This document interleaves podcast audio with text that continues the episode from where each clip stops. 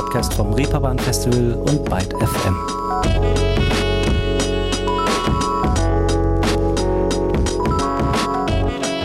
Guten Tag, liebe Menschheit. Ich hoffe, ihr seid innerlich wie äußerlich unversehrt und weitestgehend guter Dinge auf diesen letzten Aprilmetern.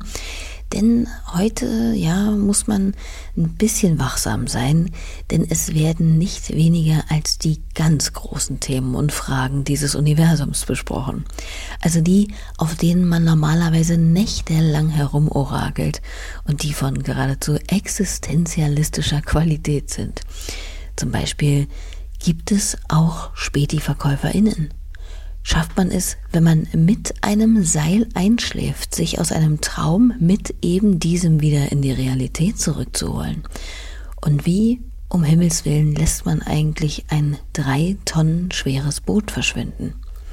All das kommt heute hier zur Sprache, dennoch zunächst thront über allem erstmal die Frage, wer ist Anna Erhardt? Das ihr Lieben, erfahrt ihr heute auch hier, denn mit der in Berlin lebenden Musikerin habe ich mich im Vorfeld dieser Ausgabe zusammengezoomt und sehr nett unterhalten.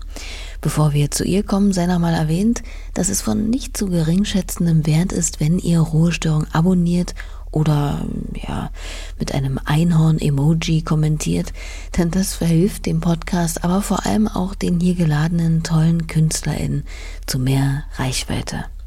Goldstaub dieser Tage, wie ihr wisst. So, merci dafür. Ich bin Leonie Möhring und das hier ein brandneuer Song, gerade erst heute veröffentlicht von Anna Erhardt. I read your horoscope every day since May. It says we're a match.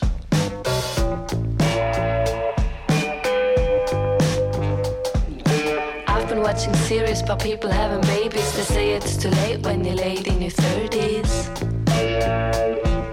Well, guess it's in her 30s. I'm anti everything. You look for the heart of things. Still, our dreams align. We share a similar mind.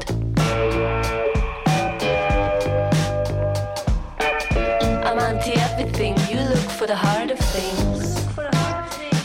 You look for the heart of things. I'm anti everything. You look for the heart of things.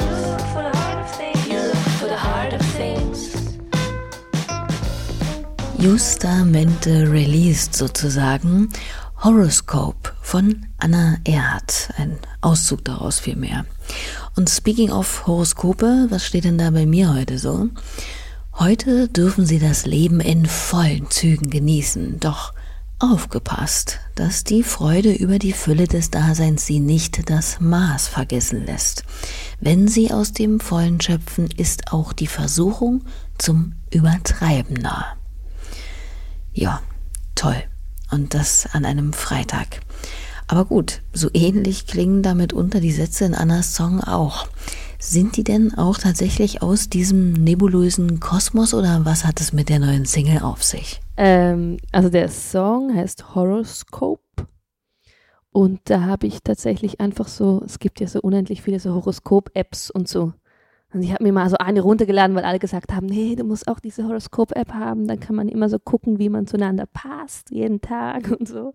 Mega viel Infos.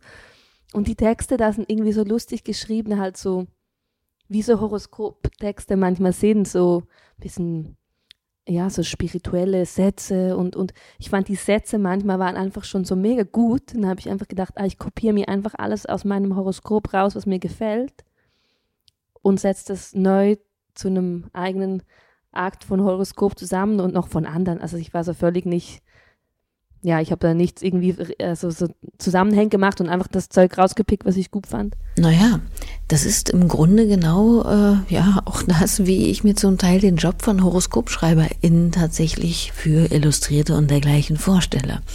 Ein, sagen wir, kreatives, aber auch etwas beliebiges Gepuzzle mit Phrasen eines riesigen Satzkataloges, aus denen man dann dreizeilige Vorhersehungsabsätze zusammenschustert. Und no front, liebe HoroskopschreiberInnen. Vielleicht ist dieses Bild auch nur meinem agnostischen, völlig beschränkten Geist geschuldet. Wie ernst nimmt Anna denn die astronomischen Lebensskizzen? Und man kann natürlich immer was darin finden, was gerade stimmt und so. Also, ja. Ich finde das irgendwie ganz lustig, weil also heutzutage ist es ja mega das Ding eigentlich, oder so Horoskop und macht irgendwie auch Sinn, dass es ein Ding ist, finde ich, und es ist auch nicht irgendwie falsch oder so. Ähm, aber es wird manchmal, diese Sätze, diese Sprache ist irgendwie echt manchmal so lustig, immer wieder das Gleiche. Und ja, ich finde schon, also ich glaube, ich weiß es nicht, ich glaube es ist nicht so ein Horoskop, Horoskop, aber dass wir irgendwie in einem Universum schweben mit irgendwelchen Planeten, die irgend, irgendwas ausmachen, glaube ich schon. Aber trotzdem finde ich es wieder gut, das nicht zu ernst zu nehmen und dann einfach auch mal so einen Text irgendwie ein bisschen zu verunstalten. Und wir haben dann auch so, machen jetzt ein Musikvideo. Mal gucken, wie schnell das jetzt fertig wird, aber wo, äh, wo wir so Tarotkarten gescannt haben und die auch wieder so einzelne Teile von denen so auseinander, also so ausschneiden und dann animieren, dass sich die so bewegen oder irgendwie den Text singen oder denen mal irgendwas auf den Boden fällt. Ja, das macht gerade Spaß. Klingt gut und sieht man auch. Dass Anna Erhard Spaß hat an dem, was sie macht, kann man eigentlich durchweg spüren, wenn man sich mit ihrer Musik, ihren Musikvideos oder ihrer generellen immer etwas augenzwinkernden Präsenz bei Social Media zum Beispiel beschäftigt aber auch wenn sie von Dingen erzählt, die jenseits ihres Musikerinnen-Daseins liegen, ist das so. Ich bin äh, die Woche die ganze Zeit am Arbeiten mit so Kids. Ich habe so eine Projektwoche und wir bauen einen riesen Müllmensch. Und das ist mein einziger Fokus gerade. Müll stapeln und zusammen äh, kleben. Das ist ganz geil. Da kann ich gerade gar nicht an viel anderes denken. Ich mache das acht Stunden am Tag und komme nach Hause. Das tut gerade gut. Ach, ich, ich arbeite manchmal so als ähm, Medienpädagogin tatsächlich, obwohl Müll ist jetzt nicht wirklich Medien, aber egal. Einfach mit Kindern und Jugendlichen, das mache ich oft. Genau, neben Musik machen. Eine schöne und sicherlich auch mal ausgleichende Tätigkeit neben dem ganzen musikalischen Rummel, der seit ihrem Umzug von Basel nach Berlin sicherlich nicht unbedingt kleiner geworden ist. Aber mal von vorn.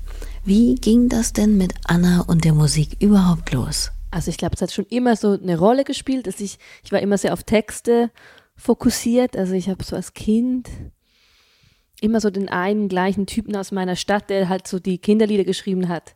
Ich habe immer das rauf und runter gehört. Auch sehr lange, so ein bisschen peinlich lange. So in der Oberstufe war ich immer noch, eigentlich hing ich noch so mega an diesen Songs. Aber man musste so sagen, was man so cool findet. Und da war ich halt auch so, äh, äh, ja, Blink 182, Sum 41, genau. Einfach so, was alle gesagt haben. Und da musste ich mich so ein bisschen von dem äh, verabschieden. Ähm, und hatte danach so eine, also das ist ein bisschen Guilty Pleasure heutzutage, aber damals war es ja irgendwie wirklich auch noch gut.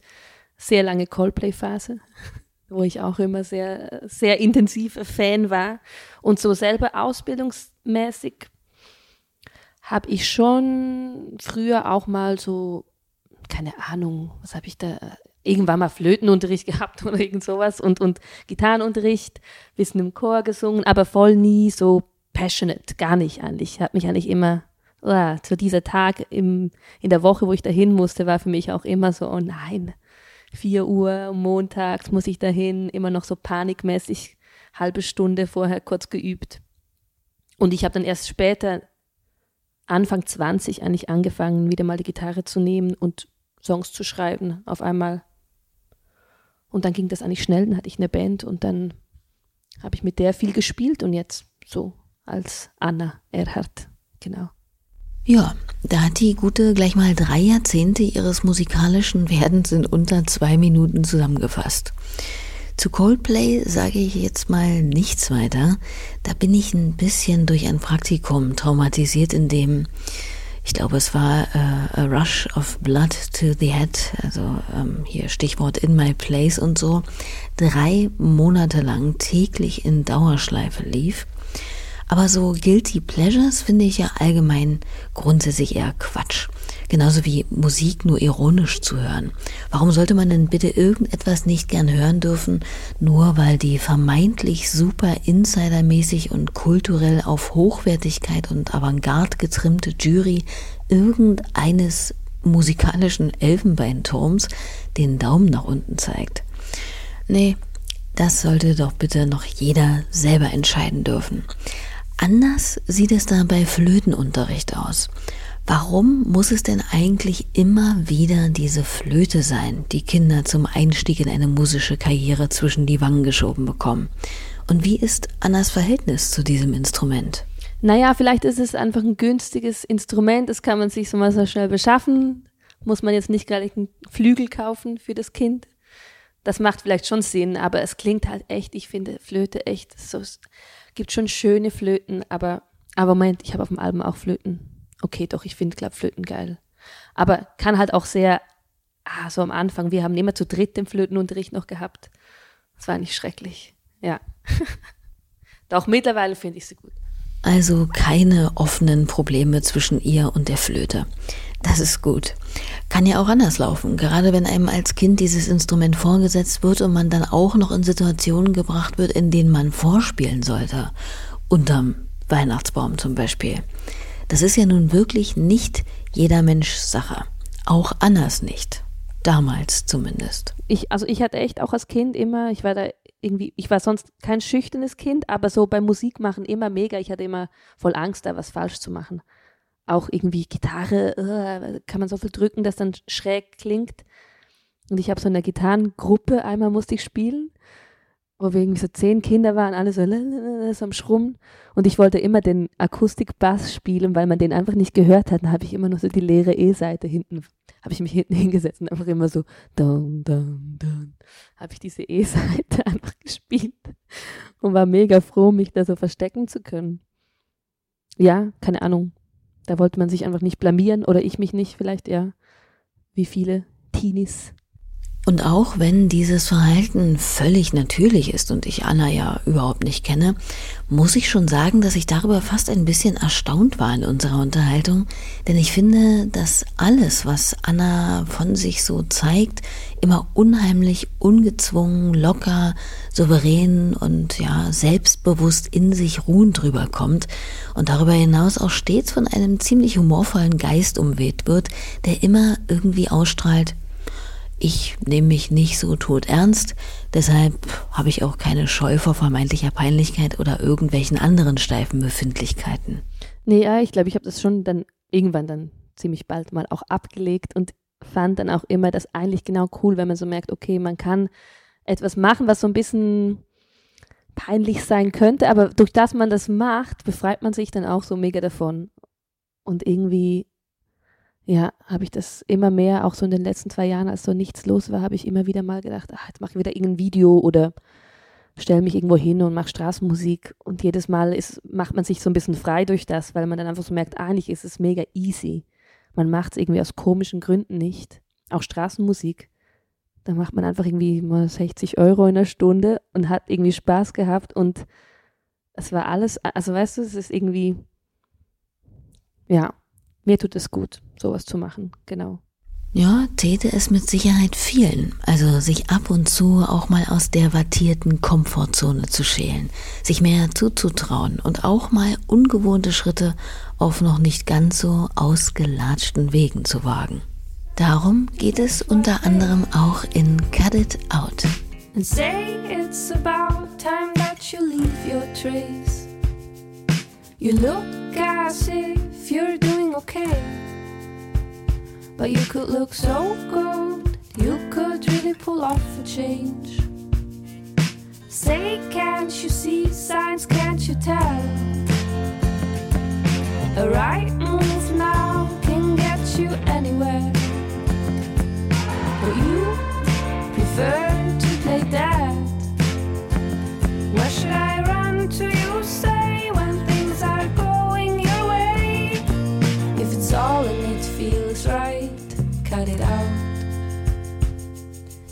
Über das Loslassen und immer wieder anfangen. Aus ihrem Debütalbum Shortcut aus dem letzten Jahr ein Auszug aus dem Song Cut It Out. Und auch wenn es den Anschein macht, dass Annas Kompassnadel schon recht stark in Richtung einer musikalischen Karriere ausschlug, schon immer im Prinzip, war das aber nicht wirklich vorrangig der Plan. Oh nee, gar nicht. Nee, ich habe das gar nie überlegt, mit Musik was zu machen. Ich wollte immer Theater machen, aber da wollte ich nicht an die Prüfung. Und dann habe ich einfach ganz normal Lehramt studiert. Ähm, und währenddem habe ich dann gemerkt, ah, ist mir ein bisschen langweilig und dann habe ich die Band gegründet. Aber vorher hat die Detektei noch herausgefunden, hat Anna mal im Naturhistorischen Museum in Basel gearbeitet. Wenn ihr da noch nicht wart, könnt ihr im Prinzip zwei Fliegen mit einer Klappe schlagen, indem ihr Anna Erhard und Naturhistorisches Museum mal bei YouTube eingebt. Da könnt ihr Anna nämlich mit ihrer rot-weißen Jolana-Gitarre den Song Send Me Your Best im blauen Hosenanzug und kuscheliger Chapka zwischen Säbelzahntigerschädeln und Mammutstammbäumen performen sehen. Und was hat sie damals sonst noch so da getrieben? Ja, das war total geil. Ich habe einfach so, äh, so auch wieder mit Kindern halt, habe ich so Workshops über Dinosaurier und Steinzeit gegeben. War halt immer so zweimal in der Woche so, uh, wir sind jetzt in der Steinzeit. Und die fuhren alle voll drauf ab. Das war auch ein richtig guter Job. Ja. Ja, ich mag das auch, wenn man so ein bisschen verschiedenes Zeug macht und auch mit verschiedenen Altersgruppen, nicht immer nur mit Gleichaltigen in der gleichen Szene abzuhängen. Irgendwie tut mir das voll gut. Glaube ich gern.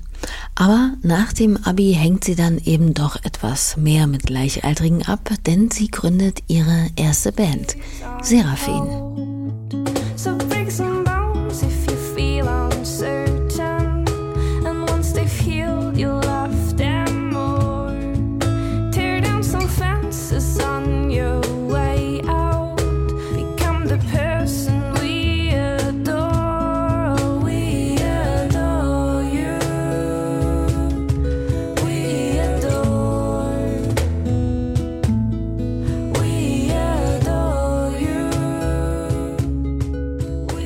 Der Song, der Seraphin damals sozusagen die Türen auffegte. Ein Auszug aus Take to the Skies aus Seraphins Debüt-EP Quantum Leap. Das mit der Straßenmusiktour klingt jedenfalls ziemlich wild, finde ich. Vor allem, wenn man gerade mal ein paar Songs zusammen hat und alles eigentlich noch so frisch zusammengewürfelt ist, wie es bei dieser Band der Fall war. Wie hat Anna diese Zeit in Erinnerung? Gab es da zum Beispiel eine Stadt, bei der das mit der Straßenmusik besonders gut oder vielleicht auch überhaupt nicht funktionierte? Ja, es ist eigentlich, glaube ich, in jeder Stadt eigentlich anders. Wir haben einfach da mal, ich glaube, wir sahen dann zu unserem Vorteil irgendwie so zu unschuldig aus, weil wir hatten so zwei Streicherinnen und so und da waren alle so, ah, das ist ja ganz schöne Straßenmusik, so voll, voll fies eigentlich. Und äh, haben dann einfach überall gespielt und mal geguckt und manchmal wurden wir halt weggeschickt, aber dann war, war nie wirklich eine fette Buße oder so, sind wir immer davon gekommen. Genau. Aber ja, in der Schweiz kann man sehr gut Straßenmusik machen, jetzt geldtechnisch logischerweise. Aber ich glaube, es hat eigentlich fast überall gut funktioniert. Ja, man muss sich immer so ein bisschen einen passenden Ort finden. Nicht unbedingt da, wo wirklich alle sind, sondern lieber irgendwo in einer kleinen Gasse, wo wo, wo die Leute überrascht werden oder so, fand ich immer ganz gut. Ja, plausibel. Für Seraphin folgen auf diese Tour 2017 noch das erste Album Foam, Konzerte, unter anderem auch Supportshows für den englischen Singer-Songwriter Fink oder die wunderbare Cat Frankie, bis sich die Band nach einem sukzessiven Dahinschwinden schließlich 2019 offiziell auflöst. Und dann, dann ging's nach Berlin für Anna. Auch wieder kein schlechter Ort für Straßenmusik eigentlich, oder? Ja, ich, ich wohne hier im Tempelhofer Feld und ich bin jetzt am Anfang der Pandemie habe ich mich einfach vorne vor das Tempelhofer Feld gestellt, beim Eingang da. Das, oder beim anderen Eingang unten auch und das ging eigentlich auch sehr gut. Ja. Und auch voll easy, dann einfach schnell raus, zack, wieder, wieder nach Hause, Geld gezählt. ja.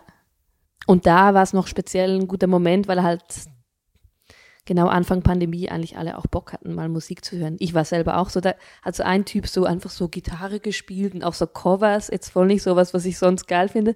Und dann war ich so voll gerührt, weil irgendwie ich schon so lange niemand mehr äh, live spielen und singen gehört habe.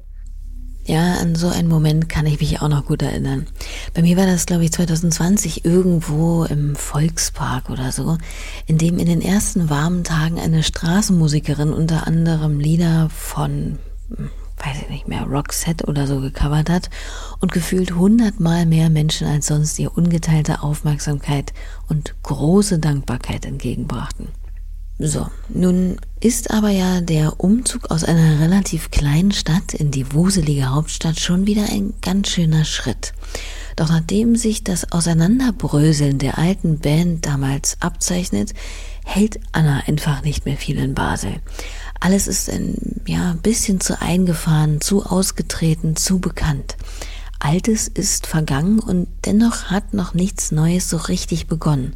Eine seltsame Zeit des Übergangs also. Daher muss ein Tapetenwechsel her. Und da sie schon einige Leute in Berlin kennt, wie ihren jetzigen Produzenten Paula Roy, mit dem sie schon für Seraphin zusammengearbeitet hatte, setzt sie sich in einen Zug und zieht nach Berlin.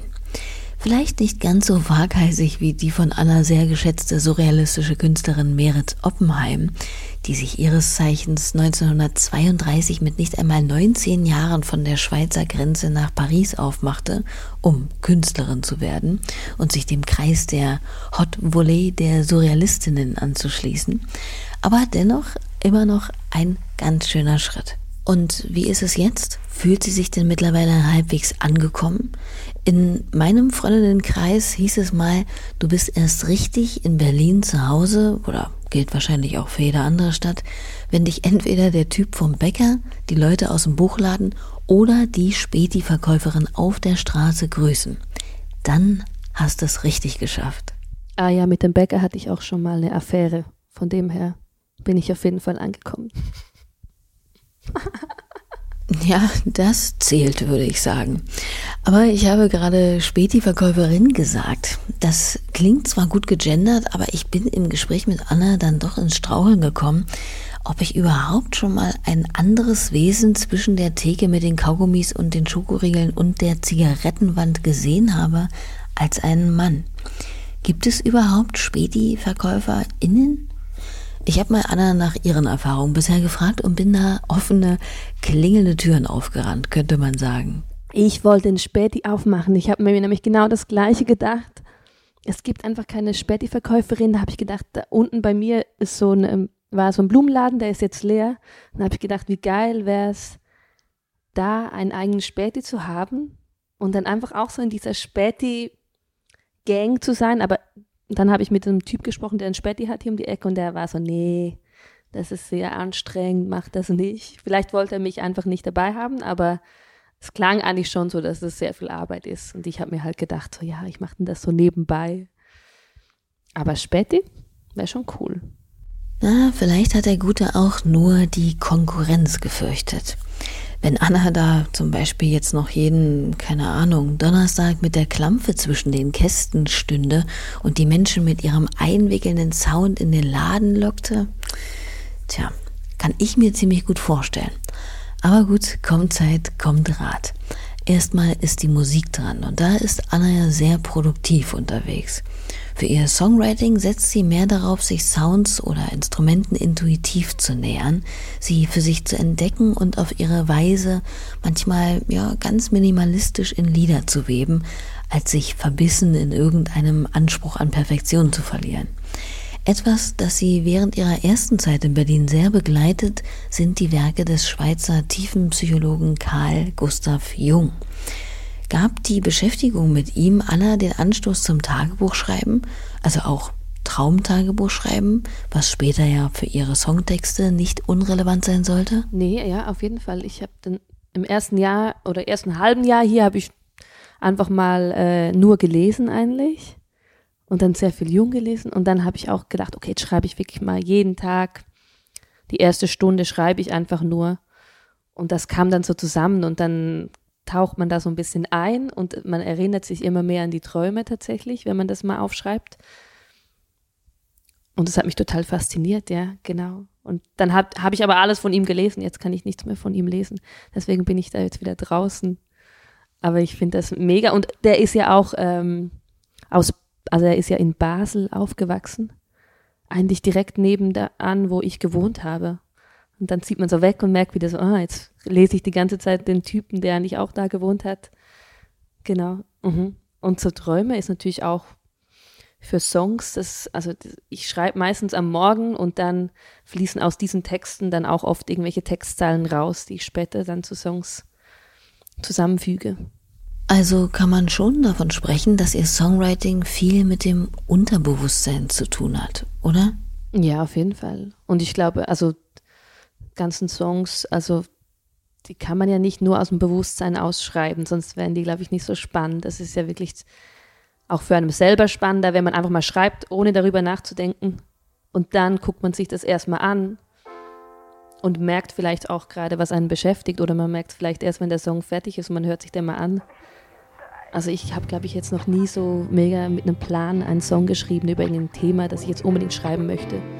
Es muss immer irgendwie, es muss jetzt nicht immer so romantisch morgen früh aus dem Traum direkt rauskommen, aber irgendwie, es kommt mir irgendein Satz in den Sinn. Es kann auch, wenn ich am Halbschlaf bin oder am Tagtraum und dann schreibe ich mir die auf jeden Fall immer auf. I wish you were closer. I wish you were near me. I don't want to know that my wishing won't heal me. I want you in my arms and no sheets between us.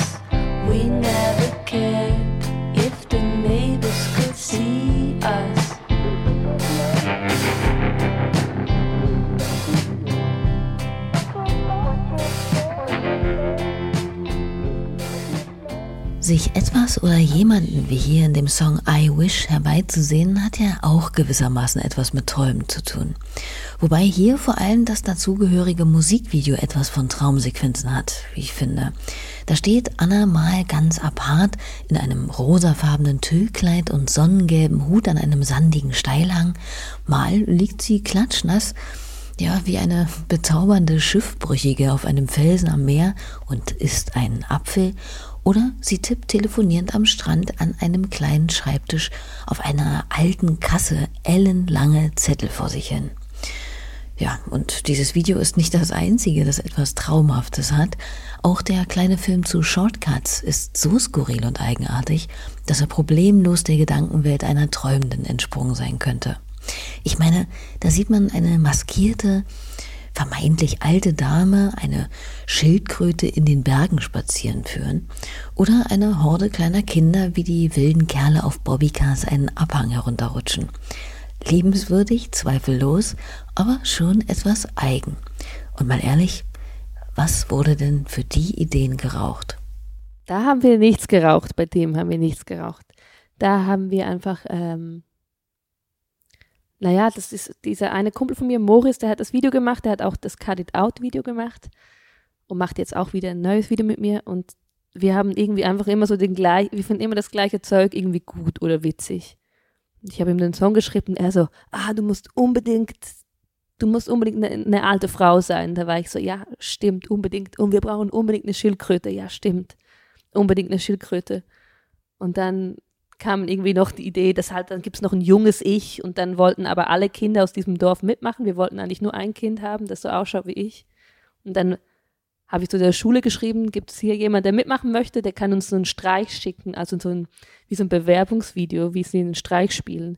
Und dann haben wir irgendwie so zehn Videos gekriegt von so Kids, die so irgendwie einen Elternstreich spielen. Und dann waren wir so, okay, könnt einfach alle kommen. Und dann hatten wir einfach so zwei Tage mega das Fest mit denen. Die fanden das halt richtig gut.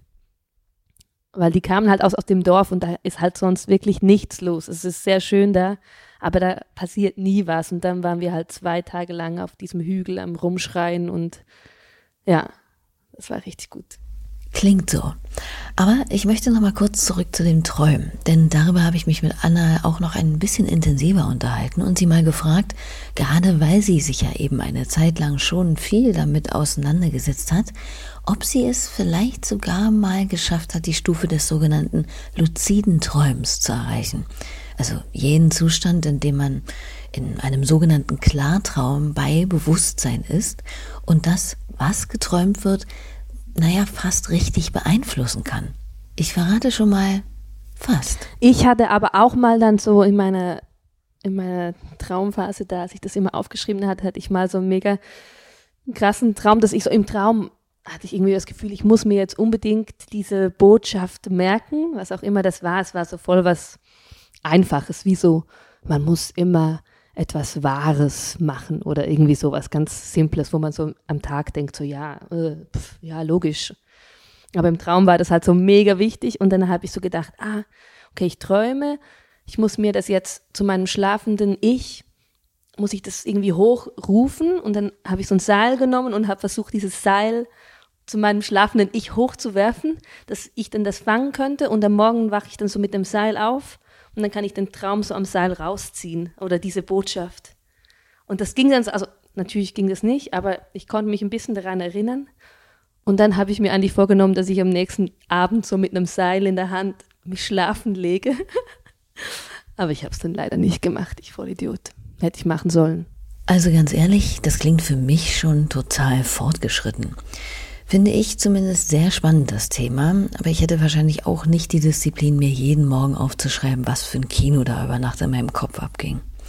Aber irgendeinen Sinn muss das Träumen ja haben, sonst hätte die Evolution das sicherlich schon im Laufe der Zeit mal drüber gefaked. Anyway, kommen wir zu etwas, das sich für einige Menschen bestimmt wie ein märchenhafter Traum anhört, nämlich Bootsbesitzerin zu sein. Und auch wenn es selbstredend ein zum Himmel schreiendes Klischee ist, aber naja, Anna wirkt auf den ersten Blick und schnackt jetzt nicht wie einer, die sich in ein Boot ja, verliebt und sich so ein Ding da in die Spree stellt. Und doch hat sie es getan. Als Kapitänin E wird sie 2020 Besitzerin eines alten, schweren Kutters, auf dem sie werkelt und sogar im Sommer Konzerte gibt. Doch nun hat sie es ausgenautet. Das Boot muss weg. Warum denn nur? Ja, ja, nächste Woche versuche ich es nochmal jemandem zu verkaufen. ja, das war voll gut. Halt in der Pandemiezeit am Anfang, die ersten, im ersten Jahr hatten wir dieses Boot dann so über Ebay gekauft, so, so einen alten Kahn, also jetzt auch nicht fancy Boot. Und dann habe ich darauf Konzerte gespielt und so, und das war voll schön. Und im zweiten Jahr war dann so, okay, ein Vogel hat ein Nest gebaut auf dem Boot müssen wir mal warten, bis sie das ausgebrütet hatten. Das war dann so voll das Drama. Das ging so richtig lang und dann hatten wir immer mit diesem Vogel eigentlich so ein bisschen Streit, weil wir manchmal aufs Boot müssen und der ist dann immer so. Und dann irgendwie, ja, Motor nicht mehr funktioniert und wir sind dann in der Rummelsbucht und da gibt es halt auch alle möglichen Leute. Also es ist so lustig, auf dem Wasser gibt es ja dann so die Rich People mit ihren neuen Booten und dann gibt es die Aussteigerleute auf ihren Kähnen, die gar nicht mehr fahren. Und irgendwie so haben wir immer so das Gefühl gehabt, okay, wir sind irgendwo so dazwischen, aber konnten uns mit beiden nicht so richtig anfreunden. Also beide waren so ein bisschen zu extrem. Und jetzt, ja, habe ich so ein bisschen, habe ich so ein bisschen satt, das Boot. Und äh, würde es gerne loswerden, weil es sind halt irgendwie drei Tonnen und ich habe immer wieder so Träume gehabt, dass das Boot untergeht. Und das hat, hat mich mega angefangen zu stressen. Da bin ich immer so aufgewacht, so, okay, das Boot, ah, okay. ja. Ihr hört, wenn ihr noch einen drei Tonnen schweren, aktuell rot-weißen Kahn namens Hedwig bei euch aufnehmen wollt, ihr wisst, wo ihr Anna findet. Aber es ist schon bemerkenswert, was die Pandemie neben all den bekannten Folgen bei allen so für Auswüchse und Kapriolen hervorgebracht hat. Und apropos Corona, Anna hat ja gerade den Großteil ihrer ersten Tour hinter sich gebracht. Wie war es denn? Wie war die Stimmung unter den Leuten? Ja, also die, die da waren, waren schon euphorisch, aber man merkt schon, dass es noch gerade in Deutschland so ein, eine größere Zurückhaltung gibt, so an Konzerte zu gehen. Wir haben auch in der Schweiz gespielt, da war es irgendwie schon ganz anders. Da war irgendwie, weil da gab es nie so ganz, die waren immer so ein bisschen lascher mit ihren Regeln, also weniger streng. Und da sind die Leute auch schon wieder eher an Konzerten und draußen und so und kümmern sich nicht so, vielleicht auch ein bisschen zu wenig, ich weiß es nicht. Und hier ist es aber doch, ich merke noch auch so unter Freunden, man geht wirklich nur ans Konzert, wenn man unbedingt will, wenn man so, das ist jetzt die Lieblingsband, da gehe ich auf jeden Fall hin. Ja, also genau, es war sehr unterschiedlich, aber man merkt schon, dass, also gut, ich, das waren jetzt auch meine ersten Konzerte, muss man auch sagen, also unter meinem eigenen Namen, nachdem ich das Album rausgebracht habe, das erste von einem Jahr. Ja, aber eigentlich, genau, alles so ein bisschen verschoben und ein bisschen langsam so am Anrollen, aber hat auf jeden Fall sehr großen Spaß gemacht zu spielen. Und ich hoffe, da kommt bald mehr. Genau. Verständlich. Wobei die konzertante Zwangsdürre ja mehr oder weniger auch etwas kleines Positives hatte. Denn so hat Anna im letzten Jahr nach dem Release von Shortcuts sich einfach gleich wieder ans Musikmachen gewagt.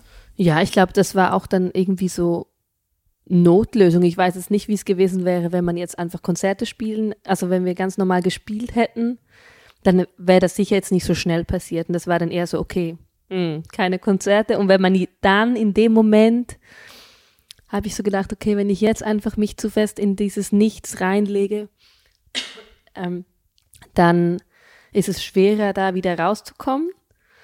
Und ich habe jetzt auch die neuen Songs immer direkt im Studio haben wir die geschrieben und aufgenommen. Also es ging wie so im Studio weiter, zu zweit, auch mit Pola, dem Produzenten. Und er hat mich da auch immer so ein bisschen, hat auch immer gesagt, hey, komm doch vorbei, wir machen einfach mal wieder was. Ist egal, was es wird. Das muss, es war nicht so, oh, in einem Jahr haben wir ein Album oder so. Einfach, wir mit jammen jetzt ein bisschen rum und nehmen auf, vielleicht ist ja was Cooles dabei. Und das hat auf jeden Fall das letzte Jahr sehr viel besser gemacht, als es vielleicht ohne das gewesen wäre. Ja.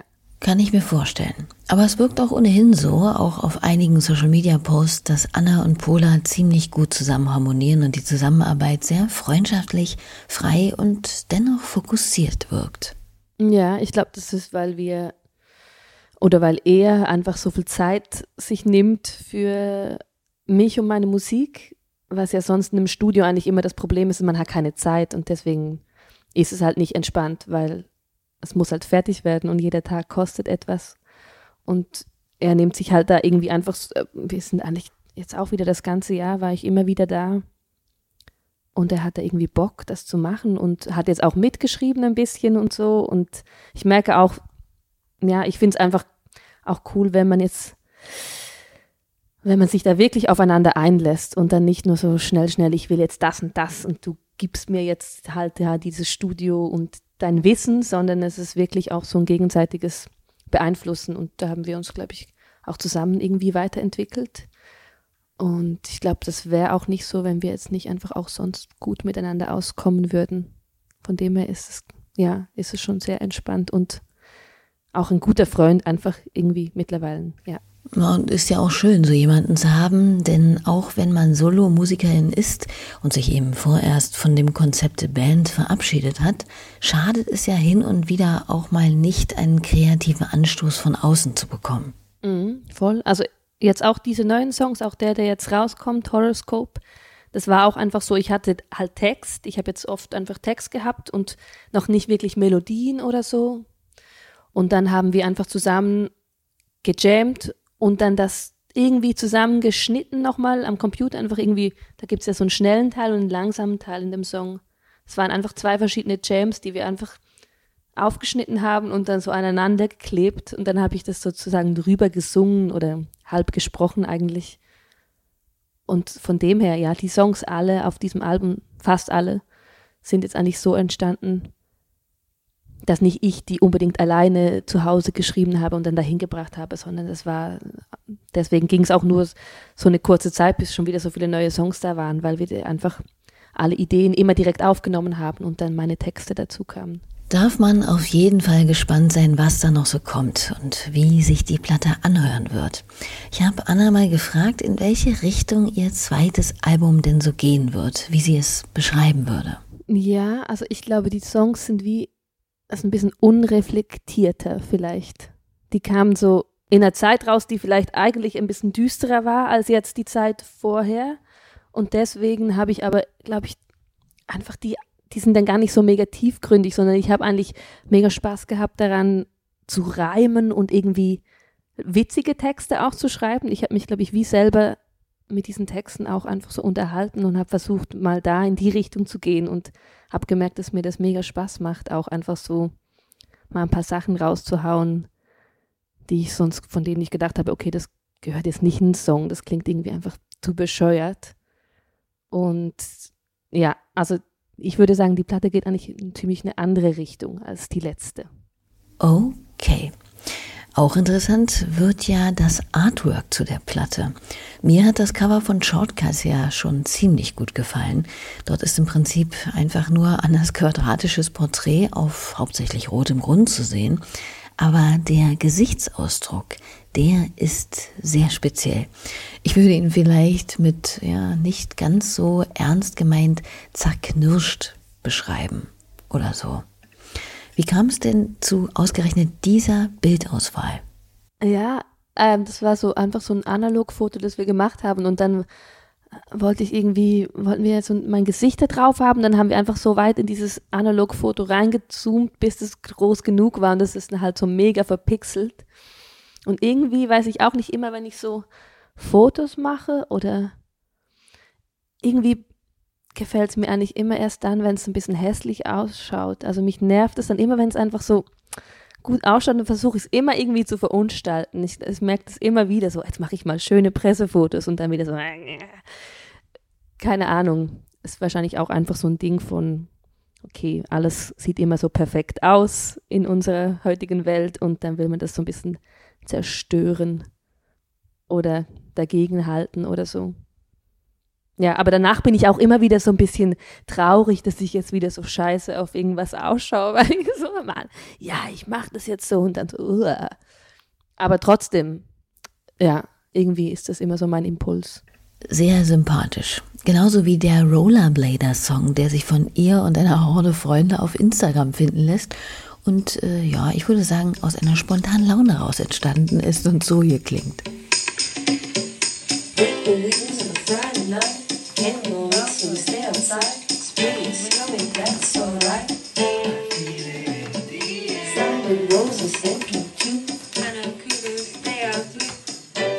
Wunderbar. Und findet der auch einen Weg auf die neue Platte? Ah, der Rollerblader-Song. Nee, der leider nicht. Ach, stimmt, ja. Hättest du den gerne auf der Platte gehabt? naja, sagen wir mal, Hitpotenzial hat er schon. Ja, das stimmt. Ja, das, den, ich habe so eine Gruppe von Freunden, da ist immer, wenn man sich trifft, schreibt man eigentlich so irgend so einen Song, wirklich immer und immer irgendwie so 5 Uhr morgens so, okay, now we have to write a song. Und dann ist immer irgendwie, wir haben sicher schon fünf richtig, richtig gute Songs. Ja. Und der Rollerblader-Song ist einer davon. Was hatten wir jetzt noch? Ein Song. Also viele Geburtstagssongs, immer wenn jemand Geburtstag hat. Und so ein Country-Song. Ja, das macht auf jeden Fall auch Spaß, auch mal einfach für blöd, möglichst viele Songs zu schreiben. Aber vielleicht gibt es den ja auch mal noch. Ja, als Band Side Project mit äh, Debütauftritt natürlich stilecht während der Rollerdisco im SO36 zum Beispiel. Aber gut, das sind alles vage Spekulationen. Schauen wir mal lieber auf etwas Handfestes, wie Annas Pläne für die zukünftigen Tage und Wochen zum Beispiel aussehen. Ich gehe dann in den Urlaub. ähm, ja, erstmal zwei Wochen Urlaub mit so einem alten Bus. In Frankreich fahren wir rum. Und dann komme ich zurück und dann gibt es wieder ein paar Konzerte. Also wir spielen dann nochmal in Berlin. Das kommt, die Sendung kommt ja jetzt erst nächste Woche, dann darf man das sagen. Das spielen wir dann im Gretchen im, im Mai. Ich glaube am 25. Aber müssen noch mal gucken. Ähm, und es gibt so ein paar vereinzelte kleine Festivals. In Berlin nochmal an diesem Aline Lummel. Und dann kommen halt die Songs so, immer wieder kommt mal was raus. Und ich werde wahrscheinlich noch ein paar Videos machen, wie ich mich kenne. Und dann äh, im September wahrscheinlich dann das ganze Album. Klingt gut. Und klingt, als könnten wir damit die heutige Folge Ruhestörung auch getrost beenden. Oder was? Haltet euch gerne über Anna Erhard auf ihren Kanälen auf dem Laufenden. Ich verlinke das hier unten natürlich auch nochmal äh, unter der Folge. Und wenn ihr hier am Ball bleiben wollt, dann abonniert Ruhestörung sehr gern und verhelft, wie gesagt, damit auch den guten Gästen hier zu mehr wohlverdienter Aufmerksamkeit. Danke dafür und natürlich auch fürs Zuhören. Und selbstredend auch ein Merci an Anna für das nette Gespräch und ihre Zeit. Und dann hören wir uns, so ihr denn mögt, nächste Woche wieder.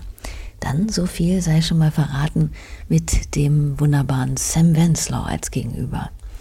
Bis dahin, macht's hübsch und gehabt euch wohl. Tschüss.